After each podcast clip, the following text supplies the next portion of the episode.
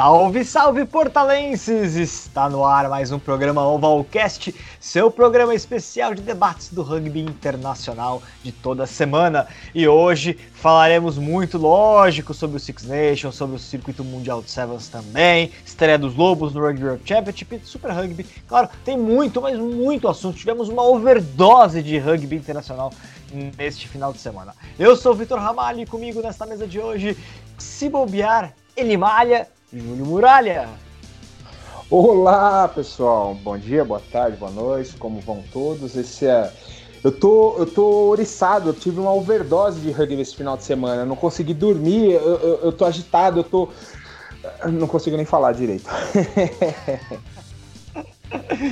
de Muralha e com ele não tem comentarista de Araque, Francisco Isaac. Ô, oh, Vitor Ramalho e Júlio Muralha. Tudo bom? Foi o fim de semana. Olha, eu e o Vitor acertámos. França ganhava a Inglaterra, apesar de um dia antes, quando vi a convocatória para o jogo, disse: Ah pá, tristeza, estava à espera de Tomás Ramos e Jalibera titular, com o Nato Maca centro, mas tudo correu bem. A França ganhou porque teve um bloco de avançados, como há muito não tinha, e o Gael ficou, foi genial na placagem. Foi uma coisa que toda a gente o criticava na França e neste jogo fantástico. Mostrou Isaac, Vamos começar, antes de começar com o assunto Six Nations, vamos começar vamos ao pelo, Vamos ao é, pelo, né? pelos Sevens e pelos Lobos. Eu quero começar com os Lobos, na verdade, já passando a bola para você. Como é que foi a estreia? Portugal estreou neste final de semana no Rugby Europe Championship. Não. Né, voltou Sim. à primeira divisão. Exatamente. Regressou. voltou, regressou. É, regressou. Estreou na edição 2020, isso que eu quero dizer.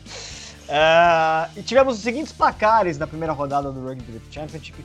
Rússia 12, Espanha 31, resultado maiúsculo dessa essa Espanha. Olho nela, porque a semana que vem ela recebe a Geórgia. Pode pintar uma grande zebra. Não acredito, mas pode pintar. A Geórgia 41 a 13 para cima da Romênia.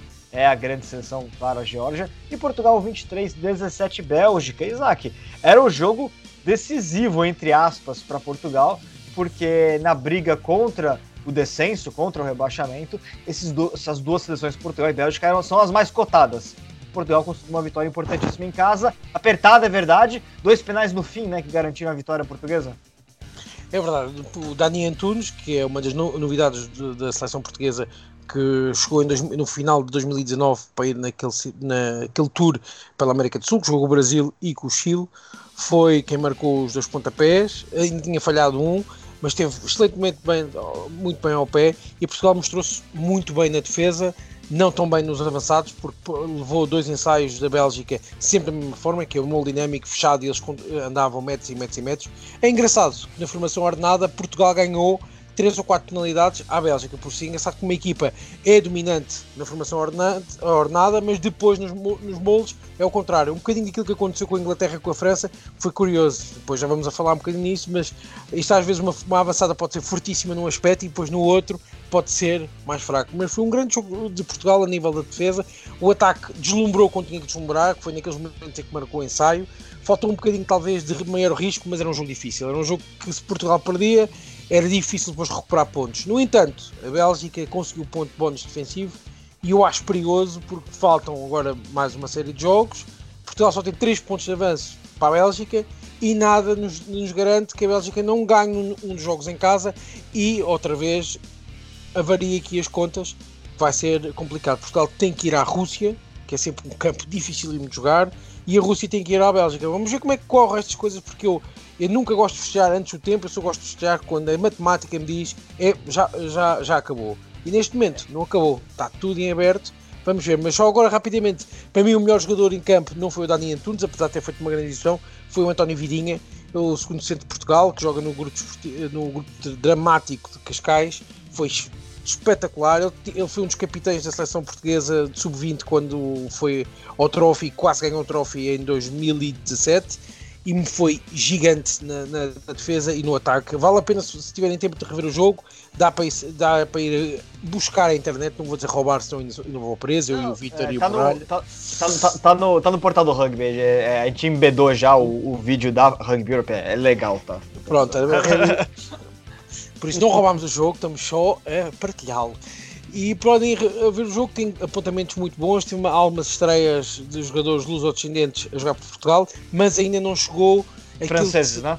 Não, já jogaram, sim, que nasceram em França, mas sim. ainda não vieram os principais, que é o Samuel Marques, o Mike Thatcher, o Geoffrey Moyes, que são jogadores que estão a jogar ou na Pro D2 ou no Top 14 e que podem real, realmente, no jogo com a Geórgia, não de ganhar, Portugal vai ter, nunca vai ganhar a Geórgia, mas pelo menos vai mostrar aquele lado que eu acho que as, as outras seleções como a Espanha ou a Rússia temem.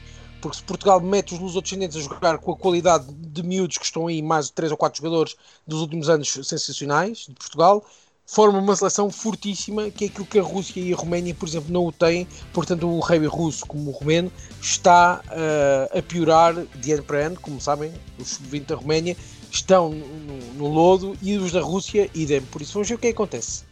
É, e, interessante a gente lembrar, né, com relação a tudo isso, é, a Rússia, essa derrota em casa, da forma com que foi para a Espanha, deixou todo mundo é, apreensivo com relação à Rússia, porque afinal de contas ela foi ela jogou a Copa do Mundo, então esperava-se um pouco mais do time russo, né? Porque, porque fez uma boa figura durante a Copa do Mundo, né? É, mas de qualquer maneira, é, para é, Portugal. Só, só deixa-me dizer aqui, antes de tu falares outra vez, que é a Rússia que jogou com a Espanha, o elenco só dois ou três jogadores é que tiveram no Mundial. Por isso, ou há aqui algum problema de dinheiro, ou simplesmente a Rússia sabe que este ano não interessa e o ano seguinte também não interessa, não vão lutar para ganhar porque a Geórgia vai ganhar, e o que interessa é ir ao Mundial em 2023. Por isso. É, os, os, russos eles estão com um projeto, na verdade, de criação de uma liga profissional. Eles já têm uma liga profissional nacional, mas eles querem construir uma liga é, europeia. Na verdade, eu, isso eu vou publicar. Vai sair, é, é terça-feira no ar no portal do rugby, né? Já, portanto, já está no ar.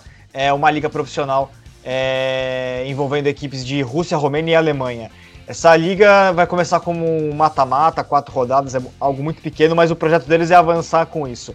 Provavelmente o que deve estar acontecendo lá nesse momento é que eles devem ter dado realmente folga para os jogadores, porque esse período do ano não tem rugby na Rússia. O rugby russo ele começa na prática final de março, abril e termina em outubro. Essa é a temporada russa. Então acho que, como acabou de ter uma temporada pesada de Copa do Mundo, eles devem ter liberado os jogadores para esse Rugby Europe Championship porque não vale nada realmente, mas mostra que é, uma, que é um país que não tem uma renovação como precisava, como o Isaac apontou. E Portugal, em, o próximo jogo contra a Romênia é um jogo interessante para Portugal, porque afinal de contas, é, se a Romênia também capengou e capengou muito, caudicou contra a Geórgia, quem sabe Portugal consegue alguma coisa jogando contra os romenos. O jogo também é em Portugal, né, Isaac?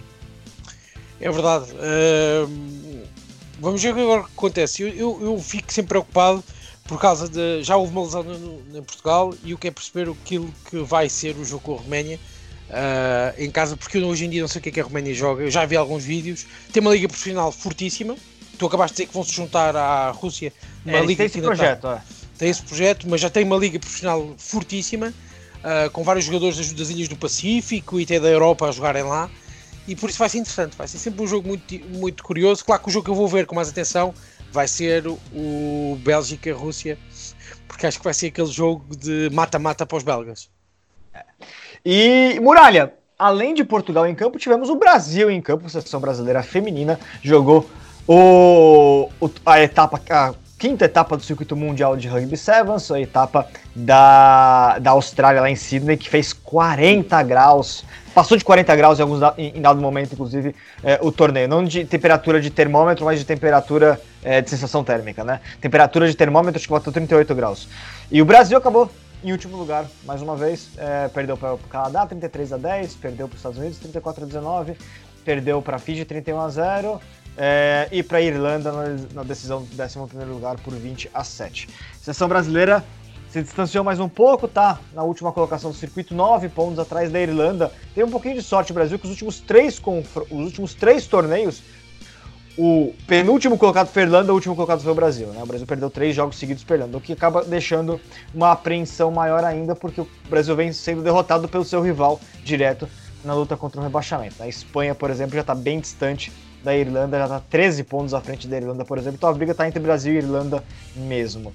É, e Muralha, todos os trás do Brasil, eles foram construídos, na verdade não foram construídos, é, de, eles foram, foram construídos sim, mas eles foram trás que nasceram de longas corridas do campo de defesa.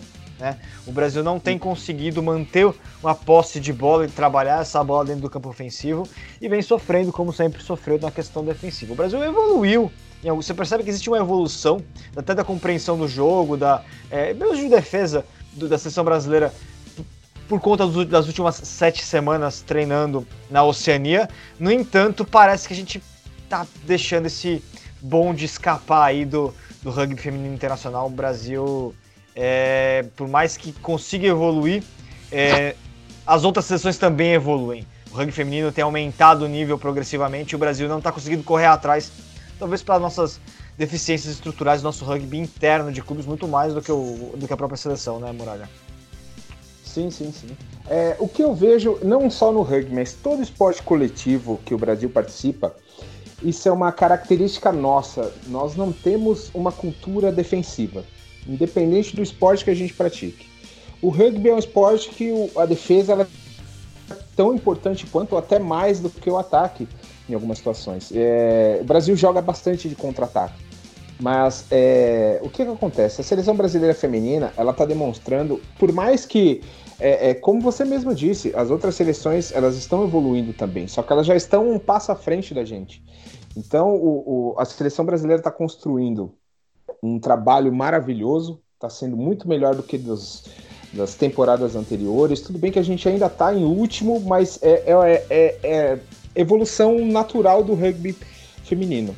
Ainda mais o Seven, que é muito mais corrido. É, as brasileiras fizeram esse, essas, essas sete semanas de, de, treinamento lá na Nova Zelândia, até a, a World Rugby e a próprio Brasil Rugby é, divulgou que elas fizeram a raca na, na, na, arquibancada, foi lindo, foi maravilhoso. E o Brasil está evoluindo. É, é realmente cansativo e até chato levar pancada toda hora, mas é assim que, gente, que o Brasil vai crescer. E as meninas estão jogando super bem, estão maravilhosas. Para mim, ainda vai ser o carro-chefe do Brasil do, do, do, do, rugby. Mas esses detalhezinhos que a gente vai acertando aos poucos. As próximas gerações vão ter essas, essas deficiências mais sanadas e o Brasil com certeza vai se destacar mais. É. E lembrando, em termos de temporada geral, né? É, a Nova Zelândia disparou no feminino, ganhou de novo. São, são quatro títulos em cinco etapas, quatro consecutivos. Uma seleção brilhante. A Stacey Fluher, né, que era a antiga Stacey Waka, ela tá brilhando, assim como a Michaela Blythe, a Brazier, enfim, é uma seleção imparável. Tyler Wong bateu recorde, já chegou a, a passou de mil pontos no circuito mundial, a segunda jogadora da história a passar de mil pontos. Nova Zelândia parece que não tem ninguém para concorrer com ela nesse momento, e isso vai é um pre, presságio do para os Jogos Olímpicos, né? São 16 é. pontos já acima da Austrália e do Canadá que estão na segunda colocação empatados. O Canadá que venceu a Austrália e foi para a disputa da final contra a Nova Zelândia acabou sendo derrotado. É, diga. É, então, é, eu acho que uh, a Nova Zelândia soltou o freio de mão e está é, se, é, se, entregando para chegar nos Jogos Olímpicos na ponta dos cascos, né? A Austrália, como é a última campeã mundial, meio que está se poupando, mas não está deixando a distância muito grande para Nova Zelândia. E o resto vai vir uh, com vontade de fazer alguma coisa, mas eu, uh, não adianta. Acho que a Nova Zelândia vai ser campeã desses Jogos Olímpicos e do circuito também.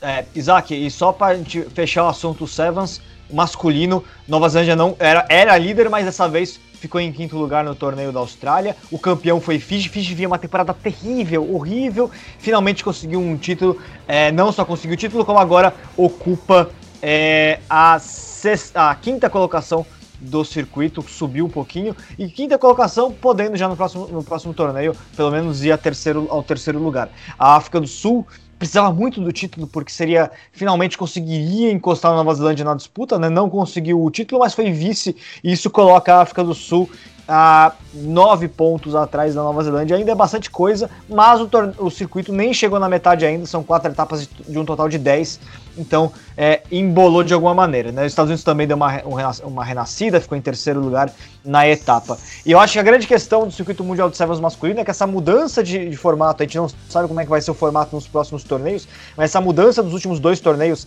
é a eliminação das quartas de final e, e, e da passagem direta das, da fase de grupos para a semifinal, ele deixou o torneio um tanto quanto imprevisível. Eu, pessoalmente, gosto do formato. Eu não gostava do. Eu, eu, é um pessoal que eu sei que a maioria não compartilha, pelo que eu vejo pelos comentários. Eu, pessoalmente, gosto do formato sem quartas de final. Acho que torna todos os jogos importantes. Acho que o modelo anterior era chato do ponto de vista do espectador. No entanto, porque era muito tempo para pôr os jogos realmente com um valor óbvio. No entanto, para os jogadores é mais cruel esse, esse formato. Apesar que, é, que é, ele é mais cruel, mas são menos jogos para os jogadores, o que alivia um pouquinho a questão física. Né? Mas de qualquer maneira, ele é cruel sim. E, e ele deixou o torneio mais, o circuito mais imprevisível no masculino, a gente está vendo isso claramente, né? Isaac, que, que, você entende? Você acha que essa, esse, essa vitória de Fiji significa que Fiji é de novo, tá voltando a ser a grande seleção que era, pensando em Jogos Olímpicos, já circuito mundial é algo que tá de fora? Ou o quê? Ou você acha que ainda a Nova Zelândia é favorita? Ou a África do Sul, na verdade, é, é, é, é, pode ser essa seleção? O que, que você enxerga desse circuito nesse momento tão imprevisível, né? Que foram as últimas duas etapas.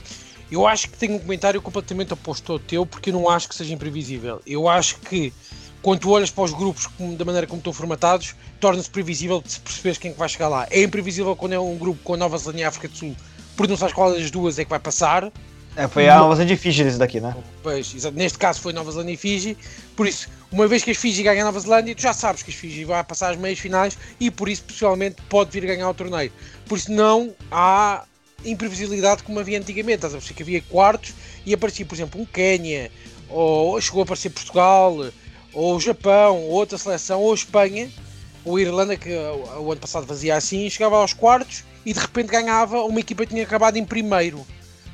Isto, é, também é cruel para os jogadores que estavam que, que passaram em primeiro lugar e depois perdem com uma equipa que passou uh, em segundo e que teve um, um, mau, um mau primeiro dia. Mas, mas isso trazia algum equilíbrio à competição, estás a perceber? Porque equipas que passavam, tinham um mau primeiro dia, sempre o segundo podiam ir buscar é, mas, mas, o, mas o insucesso de Fiji Estados Unidos na etapa anterior, por exemplo, mostrava que, que existe um. E a própria Inglaterra não era das equipes que estavam mais bem cotadas e, uhum. e, começou a aparecer. Então, não sei. Eu, eu acho que, na verdade, antecipou-se o que são as quartas de final viraram jogos da fase de grupo. Né? Não, é que podes também pensar assim, no entanto. Pode haver um triplo empate, por exemplo, né?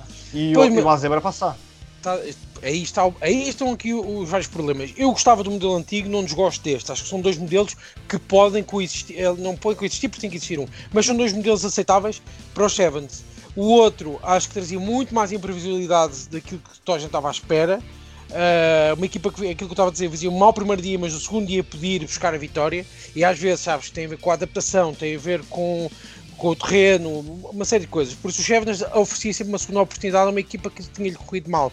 No entanto, este é cruel, por exemplo, uma seleção como mais Fiji, que pode cair num grupo sempre com a África do Sul, Nova Zelândia, Nova Zelândia e África do Sul, fica sempre em segundo e nunca consegue chegar ao título. Estás a perceber? E este ano, por isso, os, os candidatos, à partida já sabemos quem, quem, quem são, cá de ser Nova Zelândia e África do Sul, porque eu devido que a Fiji agora ganhe 3 ou 4 torneios seguidos para chegar lá acima outra vez, que é isso que era preciso, vai ser, vai ser muito, muito difícil. Claro que depois só, só, só, pra, só pra eu. Desculpa, é só pra eu é, colocar aquilo que eu falei, porque no etapa passada que foi esse modelo, é, a gente teve África do Sul e Fiji na disputa de nono lugar. Por isso que eu, uhum. por isso que eu digo essa questão da, da imprevisibilidade, mas continue, desculpa. Pronto, mas isso, isso não é tanta imprevisibilidade, é, é uma imprevisibilidade negativa, que ninguém estava à espera que a África do Sul e a, Nova, e a, e a Fiji fossem lutar pelo nono lugar. No entanto, ainda há surpresas, a Inglaterra, que era uma seleção que toda a gente dava pouco, ainda tem grandes nomes, mas que está a saber que não há uma grande renovação do, do elenco, uh, chegou às meias finais na, na, na Austrália. Por isso, uh, o que, que isto vai criar vai ser principalmente duas divisões, que são as 4 ou 5 melhores seleções lá para cima, que dificilmente não vão às finais, e depois cá para baixo as outras todas que lutam pela manutenção ou por não, ou por não descer divisão, que este ano já está praticamente encontrada, que é o País de Gales, porque uma seleção quando começa assim dificilmente depois vai buscar a, a, a, a recuperação. É. Bom, esperemos a sequência do campeonato, quatro, quatro etapas. O que eu, a única coisa que, que eu acho realmente desse sistema é que o World Rugby tá errado em mudar no meio, no meio do, do, do da temporada. Ou é, muda no, ou é do o início ao fim tem que ser a mesma coisa. É, mas, não, ouve lá, Vitor, mas isso é aquela discussão que tu e eu temos há muito tempo, que é o World Rugby parece que faz maioritariamente as coisas em cima do joelho e não pensa no, no impacto. E os Sevens às vezes é aquilo que me irrita. Os Sevens é talvez o maior veículo de venda de imagem do rugby e, e é tratado como se fosse uma, um, um hobby ou um, ou, ou uma, variante, uma variante pobre do de 15. E não pode, não pode ser assim. A World Rugby continua a ser amadora na maneira como trabalha uh, diariamente. Tem uma comunicação extraordinária, quem acompanha o Mundial e tu tiveste, os tweets deles, os, os posts são fantásticos. Mas depois, a nível da estrutura orgânica, é, é, é maduríssima. Neste fim de semana, e só para a... acabar, dou-te só um exemplo. Esta segunda-feira saiu um comunicado da, do, da direção da arbitragem da World Rugby a explicar duas ou três regras que não estavam bem explícitas para o torneio das Seis Nações. Por isso, a partir deste momento em que a World Rugby é obrigada a fazer comunicados públicos porque não explicou uma, duas ou três bem regras, é que não tem as pessoas necessárias para fazer um bom trabalho. Mas uh, em termos de comunicação tem várias falhas, porque a comunicação pode até parecer boa num torneio desse nível como a Copa do Mundo, ele é fenomenal de fato na Copa do Mundo. Mas no dia a dia, quando a gente pensa, é, você, se você ficar só acompanhando o site do World Rugby, você não sabe, não sabe quais é, os torneios internacionais de seleções estão rolando no mundo. As seleções pequenas, aquelas que estão muito longe dos holofotes, são uhum. completamente uhum. esquecidas. E não, em termos de resultados, em termos de tabelas, você não se informa pelo site do Ouro do Rugby, de fato, com as tabelas de resultados da terceira divisão da África, da quarta divisão da Ásia, do Sevens do Caribe, que são coisas que por mais que possa pode parecer que não que, que pequeno, que não é, é, pequeno, é a, quem tem a responsabilidade de informar isso é a Federação Internacional. É, a FIFA jamais deixaria o jogo entre Butão e Samoa Americana sem, sem noticiar no site dela, sem colocar o placar na hora. Jamais faria isso, jamais deixaria. Por mais que possa parecer irrelevante. o World Rugby tem horas que você não sabe o, que tá rolando, porque eles não, não, não, não são é, Para... eficientes nessa por... comunicação do rugby pequeno. O rugby que é a responsabilidade deles, né? Repara uma Mas, coisa, porque é, para a FIFA não há mercado de futebol pequeno. São todos praticamente iguais. Depois há os mais valiosos, que é o, é o europeu e já foi o asiático, entretanto já estar em queda. Mas são todos iguais, porque nunca sabe no dia da manhã. Por exemplo, a MLS, quando apareceu, muita gente usou com a MLS, que, era um, que ninguém sabia jogar futebol. Hoje em dia é uma liga referência. E, as, a Libertadores foi esquecida durante 10 anos e 15, agora nos últimos 12 anos é referência mundial. Por isso, quando só falta é a FIFA começar a dar prémios uh, para, iguais para toda a gente. Por isso, o melhor do ano não ser só o jogador que joga na Europa. Eu percebo que, que joga-se melhor futebol e mais intenso e mais competitivo, competitivo na Europa. Mas, pá, por amor de Deus, por exemplo, o Flamengo ganhou tudo. Porquê que o Gabigol não pode ser nomeado? Para... Não, pode falar mal do Flamengo, aqui, aqui é liberado. não, estou a dizer bem como é que não se nomeia. Por exemplo, o Marcelo Galhardo, o exemplo rápido de futebol que estamos a falar, mas o Marcelo Galhardo, que, foi, que refundou o River Plate, e trouxe o River Plate novamente aos títulos, não esteve nomeado uma vez para melhor treinador da FIFA uh, nos últimos 3 anos ou 4. Mas a FIFA está muito acima do World Rugby quando a gente fala em, em dar voz ao, ao futebol Sim. menor, ao, ao esporte, ao, às seleções menor, menores Sim. do seu esporte. Só que a World Rugby, fa, a World Rugby faz pior. A World Rugby é. só nomeia os, os jogadores e treinadores de acordo com aquilo que fazem a nível de rugby internacional, porque o de clubes para eles não existe e você não sabe o que está rolando em termos de Sevens e 15 é nos outros continentes. Na, é, ao menos não na hora, na hora que deveria, né? Não na, no ato que aconteceu o jogo. E Sevens, hum, raramente, na verdade, você não encontra os placares dos Sevens das competições regionais, por exemplo, por lá. Enfim, isso é outro assunto, isso dá um programa inteiro pra gente debater. Vamos pro que interessa, que é Six Nations e, sobretudo, França e Inglaterra. É, vou começar com esse jogo, tá? Os outros dois a gente deixa para o final. Inglaterra, Inglaterra é, venceu. Ah, perdão, a França venceu por 24 ui, a 17 Inglaterra. Ui, muralha, o Vitor queria que a Inglaterra ganhasse. Eu, é, é, é, que eu, é que eu deixei aberto, é que eu deixei aberto aqui o. Que eu, vou, que eu vou falar no, no encerramento do programa, aqui do Six Nations feminino, Inglaterra venceu, a França estava aberto aqui na minha, na minha frente. Óbvio. o placar. É, pois é, no feminino. Mas vamos lá, 24 a 17 para a França, Le Crunch em Paris. Estreia do Fabien Gauthier do comando da seleção francesa. Charles Olivon fez dois tries, capitão jogou muita bola. Rates fez um dos tries da equipe, o primeiro foi dele, uh, que estava substituindo o Penot. E a Inglaterra fez seus dois tries com Johnny May, que se não tivesse perdido, seria o melhor jogador em campo. Para mim, talvez tenha o melhor jogador em campo, porque a forma com que ele encontrou os dois tries foi fenomenal, mostrou que ele é um jogador fora de série, realmente. Bom, senhores, uh, a França começou a partida mostrando com mais volume, com mais volume de jogo, ganhando contato físico com a Inglaterra. Aliás, o Ed Jones falou que ia entregar para a França um jogo feroz fisicamente, e o Aldrich, ao final da partida, falou que isso motivou a França a provar o contrário, e a França foi superior no jogo de contato, pelo menos no primeiro tempo. No segundo tempo, a Inglaterra conseguiu ter seus momentos né, de até de superioridade. Mas no primeiro tempo, a França é, foi superior nisso, e a, soube, ao contrário de outros momentos, a França conseguiu duas coisas que, e na, na gestão do Jacques Brunel nem tanto, mas nas anteriores com certeza não problemas. A França não sabia é, capitalizar quando tinha a posse de bola, hoje nesse jogo soube, e teve uma defesa impecável, que chegou a, a passar de 90% de, de é, efetividade em tackles, por exemplo. Uma seleção que soube se comportar, que teve personalidade o jogo inteiro. Né? Apesar que no segundo tempo, no momento mais crítico, que a França começou a perder espaço, a Inglaterra parecia que reagiria, a França ainda assim conseguiu lidar com a situação. Né? É, defensivamente foi sólida, a gente teve alguns tackles é, brilhantes em cima da hora no, no segundo tempo, que salvaram a França, mostrando que a equipe é uma equipe, pelo menos, tem confiança, tem personalidade e soube é, se comportar como um time grande que é. A França que vive, vive o seu o seu maior jejum na história do Six Nations, Five Nations, desde que começou a vencer a competição nos anos 50. Né? Isaac, como é que você enxerga tudo isso? Assim, a França teve aqui um, uma contratação fantástica, foi Sean, Sean, Edwards, que trouxe realmente este modelo defensivo importantíssimo para a França e para a evolução. Uh, vale a pena procurar um bocadinho sobre ele, com, deste treinador que já teve a trabalhar com o País de Gales, já trabalhou com, com vários clubes, e que uma das curiosidades é que desde que ele chegou à França tentou, está a tentar aprender o mais rápido possível francês para conseguir comunicar com os jogadores e perceber o que, é que os jogadores dizem. Isto é, é, é, talvez aquilo que faz às vezes a diferença entre as equipas que saem vencidas e aquelas que são as vencedoras. Em termos daquilo que foi o jogo jogado, a França dominou por completo na defesa. E, e não é só às vezes, até uma seleção, uma seleção, uma equipa pode ter 90 e tal por cento de, de, eficácia na placagem e depois perder. O que, o que tem que acontecer é que a placagem não só seja efetiva, mas que, que também seja dominante. Ou seja, o adversário bate e não, e não ganha metros. É, cai, cai no sítio onde entrou ou recua, que foi o que aconteceu com a Inglaterra. Houve vários momentos em Inglaterra como, como tinha uma fase dentro da área de 22 ou na linha de 22 da França e acabou a recuar 10 ou 15 metros eh, com, com bola. Por isso é muito interessante, muito interessante quando isto acontece. E a França aplicou isto bem. Há duas outras placagens que nisto podem ver. Por exemplo, o Sam, o Sam Underhill, que é um, um asa que eu não aprecio de todo, até pelo espetáculo que, que fazem sempre à volta do nome dele e, e até a postura que ele tem no, nos jogos. Uh, vai contra o Aldrit e o Leroux em, uma vez cada um.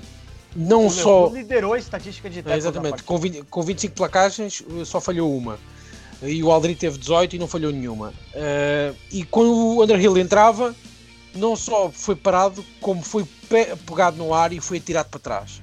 E isto faz a diferença, psicologicamente, para uma equipa como a Inglaterra, faz a diferença. E o que aconteceu na primeira parte foi isto: foi completamente uma desorganização total. O Owen Farrell não é capitão para a Inglaterra, esqueçam, não é capitão para a Inglaterra. O último grande capitão inglês foi Dylan Hartley. Podem dizer o que quiserem dele, era um jogador que conseguia pôr a Inglaterra a ser visceral, vingativa, uh, arrogante, agressiva e que não arredava pé nos jogos. E o Owen Farrell não consegue nisto quando as coisas começam a correr mal. O Owen Farrell é daqueles jogadores que desaparece por completo no jogo. Fez 3 ou 4 avanços que não costuma fazer, por isso vê-se aqui uh, que as coisas acontecem. Depois há aquela questão que estavas a falar: o Johnny May foi o melhor jogador da Inglaterra, mas o primeiro ensaio não é uma invenção do Johnny May. É aquilo que tem que se fazer contra uma defesa como a da França, que é uma defesa que pressiona muito, sobe muito rápido e placa muito bem. A única maneira é a bola ser tão bem passada e rapidamente bem passada nas linhas atrasadas que haja um jogador ou dois que façam uma, uma corrida a direita ou um bocadinho lateralizada em, em explosão e no momento certo. E fica isto que acontece. O inside Johnny May, o passe que fazem para o meio, já não sei se foi o Daly ou foi o. Agora já não sei qual. É... Do, do primeiro foi o. Até não, eu, eu, não, eu, não, sei se foi o Daly, não. Não, espera aí. Deixa-me. Eu, eu, eu, eu, até vou vir o vídeo num instante, mas enquanto eu falo, eu, eu, eu explico. E o que acontece? Uma defesa que seja muito rápida a pressionar, se é apanhada neste contratempo, depois não tem maneira de, não tem maneira de apanhar o adversário. É, o, segundo trai dele é aquela corrida na diagonal. O primeiro é o, é, é o que ele chuta pro, pro fundo e apanha Exatamente. e ganha na corrida. Pronto, é. e o chute é muito bem feito porque, mais uma vez, a defesa subiu muito rápido e o chute é bem feito. Apanha a França completamente em contrapé. E o Johnny May ataca e, e conta as duas pontas que são muito rápidos. É, isto, é por isso que eu não percebo porque o dele é um dos jogadores mais rápidos uh, no hemisfério norte, mas não tem um poder de explosão como tem o May, ou como tem o Coca na Siga, ou o Toca na Siga, aliás, ou como, tem o, o, ou como não tem o Anthony Watson. E aqui que faz diferença. O Daly devia ter sido número 15 o tempo inteiro. Foi uma invenção, uma invenção parva do, do Eddie Jones para este jogo, que é um treinador que não costuma inventar. E neste jogo inventou porque talvez quis dar uma oportunidade.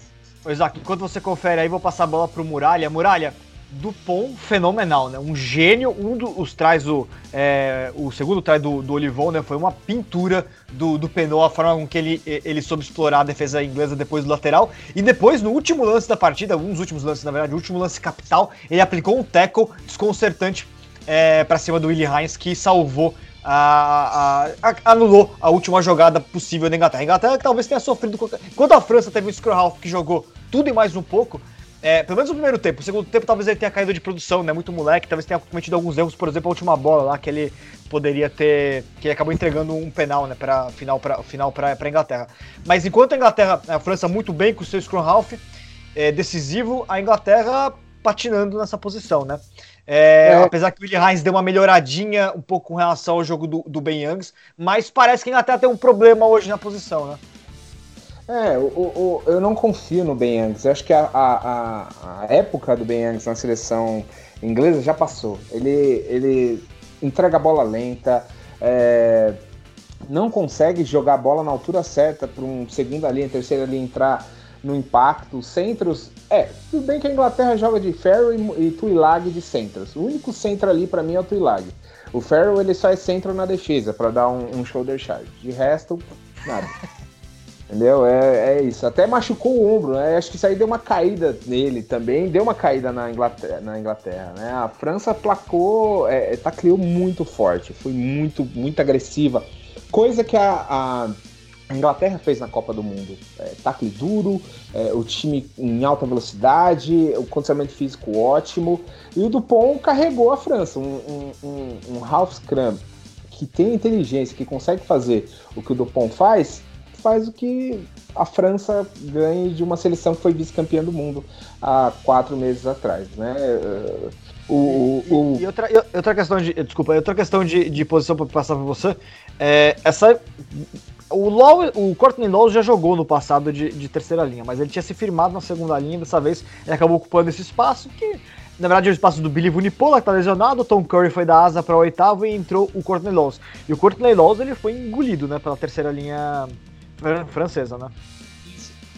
Sim, sim. Ele não tem ritmo de jogo para ser um, um, um, asa. Oitavo, até falei, ele pode até ser, mas ele é lento. Ele é um jogador muito lento. Ele é um jogador de impacto, ele não tem velocidade. Num, numa seleção como a Inglaterra, como está jogando agora, ela precisa ter um asa rápido.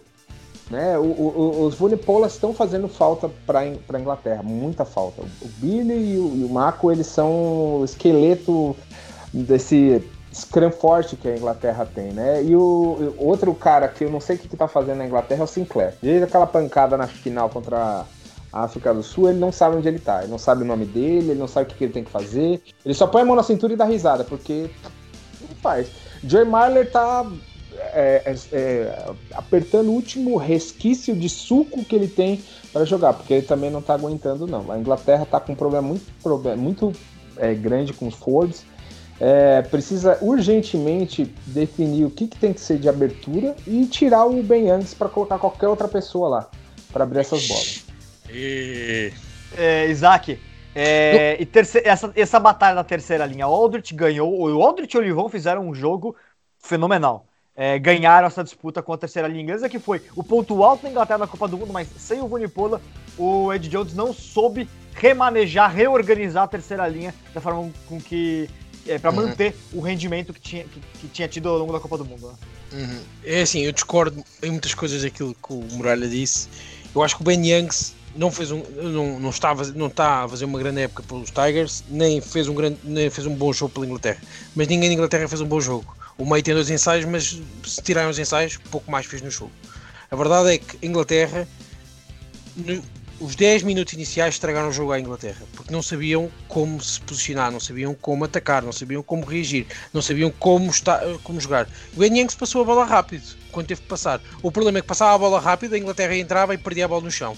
E isto já não é responsabilidade do, do formação, é a responsabilidade do, do, do, sistema de jogo e da maneira. Eles não, nunca estiveram à espera é que a França placasse da maneira como placou, da forma efetiva. E isto é que eu acho muito estranho, porque normalmente o Eddie Jones e, a, e o John Mitchell e, e, e o. E, estou a esquecer dos outros treinadores, normalmente não são apanhados desprevenidos. E desta vez foram completamente apanhados desprevenidos. É só ver a agressividade, e disse o Moreira disse bem, a, agressividade e a intensidade que a França aplicou sempre na placagem e que colocou sempre a andar, sempre a andar para trás. O Ferrari é um bom centro. O, o, problema é o Ford nestes jogos em que é obrigado a recuar e a recuar e a recuar não consegue organizar. A Inglaterra não se consegue organizar. Então, com 15 em que não fala, e a ver no jogo do Forbank, o Forbank não fala, não comunica, não explica, não, não, não, não ajuda a organizar, as coisas correm muito mal. Foi aquilo que aconteceu. Foi um erro, né? O, o, aliás, a gente teve um duelo de. a, a, neste... a única, o único setor do campo que a gente não teve um duelo, porque foram dois jogadores discretos, foi no, na camisa 15, né? Entre Boutier e, e, e, For, e, e Forbank. E a Inglaterra tinha o Deli, que, que o, o Ed Jones optou por deixar na ponta, quando a Inglaterra tem pontas. Não precisava do Deli estar na ponta. É, isso é uma, uma hum. questão que eu, eu pessoalmente não, não, não, compreendo o porquê da decisão. Exatamente. É, São erros. o Deli em mãos. Porque o, o você pode testar o Forbank se você não tem. Se o Deli não está disponível, mas o Deli está disponível. É que está. É que. Uh e é aqui que está. O problema da Inglaterra, os Fords, o Moreira estava a dizer, mas a Inglaterra ganhou todas as formações ordenadas. Ganhou todas as formações ordenadas. E ganhou 4 à França. Isto não é um mau bloco, de avançados, isto é um muito bom bloco de avançados. Destruiu a França na formação ordenada. Onde eles não correu-lhes bem foi no Molo, o Molina andou para a frente, mas acho que houve ali uma desorganização enorme, porque entretanto apareceu o Farrell e depois apareceu o Daly a meter lá o ombro e não deviam ter aparecido, deviam ter ficado fora para dar opções de ataque. E aqui está aqui a desorganização. Acho que acima de tudo houve um problema de liderança geral nesta equipa, que normalmente o Billy Vunipola e o Marco Vunipola trazem ao jogo que, que é aquela voz. Mas os Fortes não tiveram, não tiveram assim tão mal na, naquilo que tinham que fazer. Nos alinhamentos das equipas correu. Deixa-me só acabar, só, isto é rápido. Era só, era só, um adendo, era só um adendo porque a França Isso. colocou uma primeira linha que não é. é, é não uma primeira linha inteira sendo, sendo testada. Bahia, Marchand e o Hawaski. Hawaski Exatamente. Que, foi, testa, foi debutou agora, continua. Exatamente. Não, isso estava completamente certo. Faltou o, o, o Poirot, o estava no banco. Eu gosto muito do Slimani, mas pelos vistos o Slimani em princípio já não deve ser eh, a grande opção para a, seleção, para a futura seleção francesa. E foi, foi aqui que a Inglaterra perde, porque muitas vezes não tinham as opções para jogar. Ou jogaram mal, ou pensaram mal, ou a atitude dos jogadores a entrar não foi a certa. Porque a Inglaterra, no outro dia, com esta França, talvez eh, ganhava o jogo. Porque tem o bloco de avançados necessário, tem os 3 quartos necessários, só falta ali o ponta que devia ter entrado. Mas pronto, foi a opção de meter o Furbank e, e estas experiências que foi o Loz e o Furbank, correr e o Ewells, que foi um jogador que não apareceu no jogo por completo, foram más experiências por parte da Inglaterra. Deviam ter apostado Uh, em outros, para mim era o Hill, número 6, e não tenho dúvidas que quando o, o, o, o, Tim Hill aparecer a titular na Inglaterra vai ser completamente diferente a, a, conversa, porque é um número 6, como há muito tempo não se vê no rei inglês, e tem que corrigir ali o Samander Hill, e o Curry não pode ser número 8. E aqui está tá o problema, é as teimosias do Eddie Jones com o Don Brandt e com o Sam Simmons, que até já esteve na Inglaterra, e são excelentes 8, sabem trabalhar naquela posição, e tem que ser essencial, porque uh, há três momentos a Inglaterra pode ir ao ensaio, e pode ir um ensaio da reviravolta, ou ficar perto da reviravolta, que é em cima dos últimos 10 metros ou 5 metros da França, o número 8 só tem que sair rápido. E não acontece, está a formação arnada a dar e o Hill, e o Hill, o Curry, não controla bem a bola nos, com pés. E aqui vê-se a desorganização e a inexperiência que às vezes acontece. E a Inglaterra é uma seleção muito inexperiente ainda. É tão jovem, a maior, a maior parte dos jogadores, como é a França. Itoje, uh, Sinclair, Ewells, Laws, Underhill, Curry são todos muito novos e precisam de tempo. O Ellis Gaines devia ser titular e não é titular, mas pronto, é aquele feitio. O Luís, Lu, Luís Ludlam estava no banco e devia ter jogado. E o problema da Inglaterra também vai ser o 9. O N. Youngs ainda é o 9 da Inglaterra, tem que ser o 9 da Inglaterra, não é o Heinz. Isso é que foi um 9 lento, que ele é muito bom e é organizar. E vê-se vê, a diferença com o Heinz de campo a nível da organização, mas a nível de velocidade de jogo é terrível. E vê-se que o Heinz não tem. Há uma bola que ele consegue fazer um buraco, consegue fazer uma finta de passe, mas e depois ir aproveitar isso. Foi logo parado. Oh. E é aqui que faz a diferença. O Heinz é o Eaglesworth melhorado. É, muralha. tu estavas é mortinha. Tu tinhas guardado essa desde ontem. Estavas mortinha. É, é, é, é, o mesmo estilo de jogo, não, não, não, vai mudar, não vai mudar nada para Inglaterra de, de fato. É, o, o, Muralha, de qualquer maneira, apesar desse cenário todo, a gente falou até de, de, testes, né? A França, por exemplo, testou, testou. Testou não porque já tinha o jogador antes, mas são testes porque não, era, não, não foram jogadores da Copa do Mundo, né? É, mas testou o Rates, que foi bem no ataque, não foi tão bem assim na defesa, mas é um jogador que, pelo menos, quando teve a bola em mãos, soube, soube é, fazer, o, fazer um estrago na Inglaterra. É, testou o, o François Croix né, na terceira linha, que foi. A gente fala muito da terceira linha francesa como foi muito boa, mas foi muito boa pelo Aldrich e pelo Olivon, né? O Cro mesmo foi, foi muito discreto na partida. É, de qualquer maneira, é, a França também fez testes, né? E o Boutier de, de, de, de 15. De qualquer maneira, independente do, do, dos testes da Inglaterra que não deram certo, da França que deram um pouco mais certo, sobretudo a primeira. É, sobretudo é, é, o, o, funcionamento geral da equipe, né? É o momento de fazer testes de qualquer maneira, né, Muralha? Porque a Copa do é, Mundo então. acabou de acabar, né? Exatamente. É, é, acabou de acabar a Copa de, do Japão e já começou a Copa da França para a França, né? 2023 ah, já começou ontem. Então, é, a França vai colocar jogadores novos, experientes é, em questão de jogo, de vivência de jogo. É, ela precisa de jogadores que aguentem o tranco. Como o Isaac bem falou, a, a, o jogo ordenado o jogo parado da Inglaterra ele é primordial porque a Inglaterra é disciplinada com isso, ela sabe jogar bem com o jogo fechado. Só que o futuro do rugby depende também do jogo aberto. E a França dominou o jogo aberto com os Fords, coisa que a Inglaterra estava fazendo exatamente porque os Vunipola estavam em campo. É, o jogo aberto da Inglaterra ele foi mais cadenciado porque faltava isso, faltava uma liderança da, da da, Inglaterra, principalmente para os Fords jogarem bem, que o Farrell não tem, não tem. A França jogou é, primaz, foi maravilhosa, está é, experimentando jogadores. É, eu acho que o, o, o Chad de, de Hooker ele joga muito bem, ele, ele tá machucado, né? É, tá, tá, tá machucado. Então, quando ele entrar, ele vai ser um monstro de novo. A França tá, tá tá se preparando muito bem para quando for em 2023 ela ser uma franca favorita, é franca favorita ao, ao time. É, e lembrando que o sorteio. Foi que é o momento de, de se testar, mas o, o, o, sorteio da Copa do Mundo é em breve, né? Ao final deste ano. Então, também o World Rugby não deixa tanta margem de escolha assim com relação a momentos de fazer testes, né? Porque também é importante Sim. agora. É, talvez o, talvez o, o, o, próximo ano seja o melhor ano para fazer testes. Mas aí Sim. também já fica aquela discussão se dois anos antes da Copa do Mundo já não é o momento da equipe começar, já tá com uma cara mais formada, né? Então, talvez o melhor ano de testes mesmo seja o próximo. Mas enfim, isso daí é um, um, outro, um outro, assunto. É, Muralha, ainda falando dos Six Nations, Irlanda 19, Escócia 12, um traizinho isolado do Johnny Sexton no começo da partida e nada mais. A Escócia deu muito trabalho para a Irlanda, flertou com, com mesmo, mesmo desfigurada, mesmo né, sem sem fim Russell. A Escócia teve seus momentos, o Stuart Hogg perdeu um try daqueles para entrar no, entrar no YouTube depois eternamente como traz, trai, como traz perdidos que não deveriam ter acontecido. Com, né? com música, do Buddy, com música do Buddy é, Hill por trás. É, essa, é, exatamente, né? Largou a bola em cima do invol. Mas, é, de qualquer maneira, estreia do técnico Andy Farrell, estreia vencedora pela Irlanda, mas a Irlanda não foi impressionante, é, tem muito trabalho ainda a ser feito, e a Escócia, apesar dos pesares, conseguiu manter um jogo equilibrado até o fim, podendo até, até vencer, né? O é, que, que você acha, Muralha? Eu acho que é aquela máxima que a gente sempre fala para a Escócia. A Escócia jogou como nunca e perdeu como sempre. É, a Escócia, eu acho que é, a, é uma das seleções mais próximas de querer agora voltar àquela época gloriosa da Escócia, no, ainda no Five Nations ainda, é uma seleção que está muito bem, tem jogadores novos, o, o, o Hogg ele é um jogador exemplar, mas aquele, aquele touchdown, né, ele não foi... Aquele touchdown, cara, foi... É, eu acho que ele está sonhando com aquela bola caindo da mão até hoje e vai sonhar até o próximo jogo. É, o, a, a, Escócia ela tinha um grande problema de hooker. O, o Fraser, o, o, Fraser jogou bem, o Brown.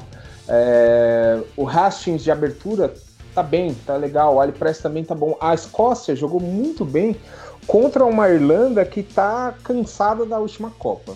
Ela tomou muita porrada. É, é, é uma seleção que tá velha, a, a, a, Irlanda. A gente esquece disso.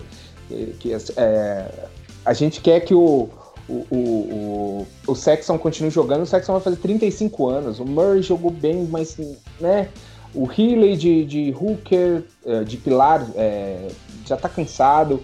O Standard tá bem de, de, de asa, jogou bem, mas. É...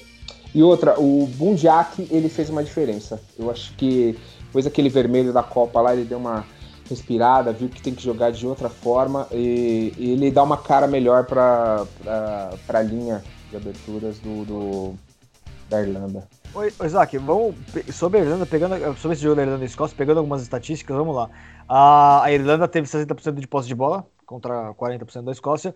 Uh, em termos de turnovers, isso, isso preocupa, né? Apesar da, de ambos terem tido um desempenho de Hucks elevado, uhum. a Irlanda concedeu 13 turnovers contra 8 da Escócia. A Escócia teve 90% de, de acertos em tackles, isso é bastante positivo para uma seleção que vinha sofrendo defensivamente, então é, uhum. é importante.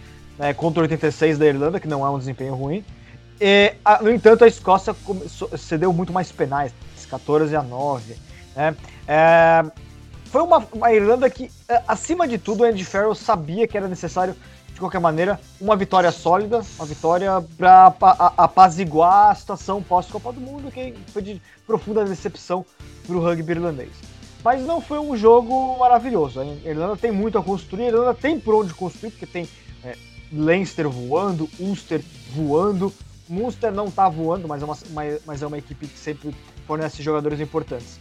É, ainda assim, calma, né? A Irlanda tá só começando o trabalho com o Andy Farrell agora, ele como treinador principal, né? Enquanto a Escócia, acho que fez o possível, né? Diante de uma seleção que não. que, que, que vem com problemas, né? De qualquer maneira. É, assim, a Escócia dominou, e tenho estas estatísticas aqui à minha frente, que é tempo na, uh, dentro, do, dentro dos 22 do adversário, teve 5 minutos e 46 com, com bola, muito mais que a Irlanda teve muito mais tempo dentro do meio campo de, da Irlanda do que a Irlanda teve na Escócia, por isso é só perceber que a Escócia teve tudo na mão para ganhar este jogo. O problema é, faltou, pronto, o Stuart Hawk faltou aquela, aquela pontinha de sorte que ele não teve, ou, ou mais concentração. Eu acho que no momento em que ele vai fazer um ensaio, ele já estava a ver-se a festejar e as coisas correram mal. Uh, mas a Escócia tem, tem muita qualidade. Eu fiquei impressionado com a terceira linha deles, porque é uma terceira linha muito pouco experiente a nível internacional e esteve excelentemente no jogo. E depois há aqui um destaque, para mim é o grande destaque da semana, que é o Johnny Gray fez 26 placadas não, e não falhou nenhuma. Isto não existe. Johnny Gray é daqueles jogadores que não existe. A nível defensivo, nem precisa treinar, só tem que ver. E, e, só... e Hamish Watson foi muito bem também. É, o Hamish Watson também teve muito bem, mas pá, 26 placagens é, é incrível. Mas a, a, Escócia tem aqui uma seleção que está a ser construída e que está a ser pensada. Eu acho que tem várias falhas e eu acho que a comunicação do Townsend não é a melhor delas todas. Faz muita falta o Finn Russell pela, pela característica mágica e de, não, e de imprevisibilidade que ele traz ao jogo. O problema é que as pessoas têm que perceber que o Finn Russell, a nível de, de comportamento profissional, é quase zero porque o Finn Russell faz três semanas muito bons treinos e depois aparece para ir para os, para, os copos ou, ou, ou, ir de fim de semana e, e, esquece das obrigações que tem a fazer. E foi o que aconteceu e já está mais coletado. Agora a Irlanda, o, no, a Irlanda não, não é assim uma seleção tão velha como isso, Muralha. É uma seleção que está com muita juventude a ser lançada. O problema deles é. De fullback, não, né? O, o, o Larmor, o Ring Rose, que para mim é dos melhores centros a nível mundial. Neste jogo teve que ser ao intervalo com uma lesão e não, vai, e não joga nos próximos dois jogos, por isso é aqui um problema para a Irlanda enorme. Uh, e é portanto ter experiência dentro de campo. O grande problema deles é que não tem o número 10. Tem o, o Sexton e tem o Cranberry, que é muito bom número 10, mas depois está sempre magoado. E aqui vai ser a, grande discussão. O Conor Murray, como o Aaron Smith, como o Faf de como qualquer outro, vai jogar até os 33 na seleção. Porque são jogadores que percebem muito o jogo. Podem às vezes fazer um mau espaço e o jogo não está a correr bem. Mas a nível da organização defensiva é aquilo que, é aquilo que muitas vezes importa. Que é aquilo que mantém o, o, o, o jogo bem delineado. Mas a Irlanda está a fazer uma renovação muito interessante, muito engraçada. É, ainda está a perceber que tipo de rugby quer jogar. E eu acho que o Andy Farrell aqui não vai ser, eh, não vai ser a pessoa ideal para, para o momento. Percebe muito defesa, percebe muito contra-ataque mas o problema é que jogo é que a Irlanda quer jogar. Quer jogar como joga o Leinster, como joga o Munster, como joga o Ulster, uh, que são equipas que têm muita inspiração neozelandesa. É, e o Connacht. E Con... não te esqueces, pronto, que foi campeão. Eu ontem estava a pensar que é o Connacht que foi campeão de, Pro 14, 14 em 2015 ou 16, eu não sei bem qual é que foi o ano. Revelando, revelando o Bundiak, né? Exatamente, o Bundiak e não só, outros jogadores que entretanto saíram para o Line, saíram para o Ulster e para o Munster. A verdade é que a Irlanda tem que perceber o que o Rugby quer jogar, porque o Stockdale tem que ser um jogador utilizado dentro, dentro do esquema de jogo e não pode ser o jogo de pontapé, que este é o grande problema da Irlanda, que a Irlanda, o Conor Murray fez, ganhou 195 metros ao pontapé, mas isto acaba por entregar sempre o jogo muito ao adversário e requer que, que, que quem esteja a defender seja excelentemente bom, que foi aquilo, aquela vitória da, da, Irlanda contra a Nova Zelândia em Dublin em 2018, que foi a defesa foi extraordinária, por sempre gostavam, conseguiam recuperar a bola, mas depois no Mundial, quando apanham a Nova Zelândia outra vez, quase que levaram 50. E aqui que está este modelo de jogo que tem valências muito importantes, mas depois tem problemas graves. E com a Escócia foi uma coisa, o problema da Escócia é que faz a quebra de linha, faz tudo bem e depois vai ao chão e depois não sabe o que é que há de fazer a bola. E perde 4 bolas em cima da área de ensaio com turnovers que não se percebem como é que acontecem. Ou é demasiado nervosismo ou é demasiada inexperiência. E aqui é, é aqui que vai estar sempre a, a diferença. Eu acho que esta Irlanda não ganha estas, estas nações. Eu aposto com, completamente na França, no país de Gales e nem aposto na Inglaterra, porque a Inglaterra perdeu o primeiro jogo, mas fez um ponto de bónus defensivo que nestas, nestas, nestas coisas às vezes é decisivo para, para, para fazer diferença. E foi por isso que eles meteram os pontos bónus de ataque e defesa nestas seis nações. É. E eu achei interessante como a Escócia conseguiu, mesmo com a ausência, né, perdeu o Ledlow também, não tem mais a liderança do Ledlow, ainda assim foi uma equipe que conseguiu é, fazer um jogo, para mim, acima do esperado. Eu achei que, fosse, que talvez a, a Escócia fosse dominada, apesar das características da Irlanda, como você mencionou, bem mencionou, né? O, o Farrell ele é um treinador que foca muito mais no defensivo, então talvez a gente não pudesse esperar mais uma Irlanda que fosse expansiva e que, é, é, e, e, que deixasse a Escócia no seu limite defensivo e, portanto, é, conseguisse um placar mais elástico, né? Não foi tanto que aconteceu, né? É, apesar que eu, que eu gostaria muito de ver a Escócia, se o Firmino conseguisse voltar, é, eu gosto do Hastings, sempre tem que ponderar que o Hastings é um jogador muito jovem, então tem muito a dar, mas talvez fosse interessante ver o que poderia acontecer com uma, com, com uma Escócia que tivesse é, uma linha inteira muito móvel, né? No caso, por exemplo, com com o Racing jogando junto com o Phil Russell, por exemplo. É que, evidentemente, contra a Irlanda, o Sam Johnson vai ser o camisa 12 porque precisa bater de frente com o Bundiak, né? Precisa de alguém para bater de frente com ele. Mas a Escócia, a Escócia é uma sessão que tem jogador. E o Ali Price de camisa 9 é um jogador até é, que consegue dar um ritmo até mais veloz, não, não tão inteligente, não tão técnico quanto o Ledlow, mas consegue dar um ritmo até mais veloz para a Escócia. É uma sessão que pode até, pode, pode, pode até jogar um, um, jogo mais aberto, no entanto, precisa é, de uma solidez que talvez de uma solidez estrutural que talvez o, o não tenha conseguido dar, talvez não seja ele a pessoa para dar essa estrutura para a Escócia hoje, né? Mas isso é uma discussão é, que a gente vai ter ao longo da temporada inteira com, com relação a como a Escócia se reconstrói. Vamos passar para o último jogo é, para fechar nosso programa com Gales e Itália mais rápido. E eu já antecipo o seguinte: todo mundo gosta de falar duas coisas da Itália uh, uh, uh, opostas. Um é que, ah, não, mas a Itália está evoluindo. E dois é, não, mas a Itália já era e tem que botar ela para fora. Eu discordo das duas. eu acho que não é assim que a gente tem que analisar a Escócia. A Escócia é, uma, é, é um, é, ela de fato é, é uma seleção que tem evoluído muito, sobretudo na categoria de é, um país, não uma seleção, uma, um, um, rugby como um todo que tem evoluído no aspecto de clubes e no aspecto juvenil. Ganhou de Gales em Gales no M20. É uma seleção que tem talento no M20 agora. Os últimos dois anos foram muito positivos da Itália. E, e a mesma coisa os últimos dois anos do Benton Treviso. O, o Zebre não, mas o Benton Treviso mostra que a Itália tem condições demais. No entanto, é, por mais que tenha melhorado o ecossistema italiano e, portanto, tenha havido evolução ali, a seleção é um problema à parte. A seleção italiana não evolui como seleção. E isso é uma coisa que, que, que é, é uma questão. Então, de um lado, quem diz que a Itália está evoluindo não é verdade como seleção. A gente olha que, apesar de ter pontos positivos, a Itália tem pontos positivos desde sempre. Não é que a Itália nunca, sempre foi uma seleção horrorosa. Todo ano a gente mostra os pontos positivos que a Itália tem. A Itália tem pontos positivos e pontos que dão esperança. Mas ela nunca transforma eles em algo é, é, que seja sólido e constante. Então essa é a história da seleção italiana sempre. Não, não é um ponto fora da curva falar que a Itália está melhorando agora e tal. E, por outro lado, não é verdade que o rugby italiano é uma droga. O rugby italiano vem melhorando nos outros aspectos, né? É, Pro 14 e categoria de base. E a questão é como a Itália vai fazer para juntar as duas coisas, juntar uma transferir uma evolução que acontece em outros âmbitos para sua seleção que não evolui. E sinceramente, uma Itália que entra no Six Nations pra, pra, com um treinador que tem um contrato por seis por, por um torneio só, não é o, o, o, o melhor forma de você garantir evolução. Né?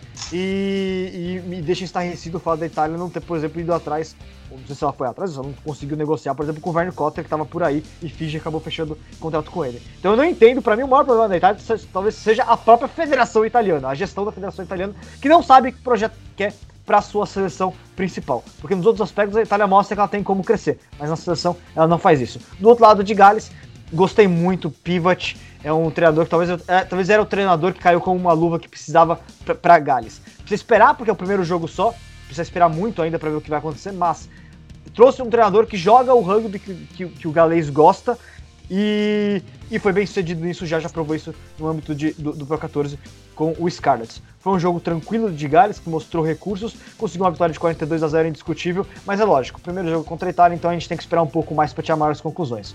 Passo a bola para os senhores, vai. Isaac. É, de Gales e Itália tem muito pouca história. Eu acho que a Itália teve muito bem nos primeiros 25, 30 minutos, até sofreu poucos pontos, até sofreu, aquele, até, até uh, sofreu o ensaio, o primeiro de três do Josh Adams. Uh, eu acho que os italianos neste momento estão num processo de construção e de, saber, e de chegar a 2023. E isto pode ser sempre a mesma conversa, mas de chegar lá. A mim irrita-me ter lido aos comentários das pessoas a dizer que a Itália tem que ser tirada fora das seis nações, coisa. já ganharam a Geórgia mais duas vezes e chega esta conversa porque não, não vale a pena. A Geórgia não é, tem. Não vale a pena porque a Itália é uma das seis donas da, do, do, do, do torneio. Ela não vai ser excluída porque ela é dona. Então, tá Mas a nível competitivo é sempre e será sempre melhor que a Geórgia. Ponto final, nem sequer, nem sequer vale a pena dar por aqui porque conta-se pelos dedos os jogadores da Geórgia que estão nas principais equipas e dos italianos já são quase todos que estão a jogar em, em grandes equipas da Europa e isto vai fazer diferença a, a, longo termo. Agora, o País de Gales jogou como sempre, foi ao pontapé, recuperação e depois, quando tinha a bola na mão, muito rapidamente explorar as deficiências. Se quem tinha uma penalidade já dentro dos últimos 40 metros, postes. Não há nada a saber. É, é o rei que eles o Gatland. Aliás, foi o, o, o rei que o Graham Henry tinha instituído foi o, o que o Steve Hansen copiou também e o Gatland melhorou com o Warren Ball e agora o Wayne Pivac vai, vai melhorar um pouco mais porque tem agora outros jogadores que depois Gales não teve nos últimos anos. Tem uns jogadores muito técnicos, muito rápidos e que sabem bem jogar. E conseguiu recuperar jogadores que estavam lesionados. Cameron Half Penny que fez um jogão enorme durante todo o tempo. Vale a pena ser visto e revisto para perceber que, que os, número, os grandes número 15 não envelhecem com o Ben Smith estão sempre bem e, e trazem sempre qualquer coisa ao jogo. Agora, a Itália depois não conseguiu, nunca, quando ia ao ataque ia desapoiada ou depois arriscava em demasia e perdia a bola no chão. Perante uma seleção com muita experiência e com muita calma, como é o País de Gales, tem, tem, tem, um, líder de equipa que é o Halloween, o Halloween Jones, que sabe o que é que faz e o que diz e, e, e, e o que é que tem que fazer com o Ralph Penny lá atrás que dá as ordens todas e o Bigger que sabe organizar o jogo, apesar de não ser um 10 fantástico. É uma seleção muito capaz, que meteu o norte centro e, e, para mim deslumbrou no aspecto defensivo e no aspecto uh, de ataque, garantiu, uh, garantiu uh, que a bola estivesse sempre viva. E, não há muito mais para dizer. Acho que o País Gales fez o resultado que queria e, e, pode ser aquela grande ameaça a fazer um, um, um bis nestas seis nações. É, Muralha, tempo está esgotando, eu olhei aqui, está esgotando rapidamente o que, que você enxerga dessa, desse jogo galês e, da, e, e mais um fracasso italiano. É, jogo galês é Gales que tá jogando super bem, vai ser Grand Slam, campeão desse Six Nations 2020. Ô, louco!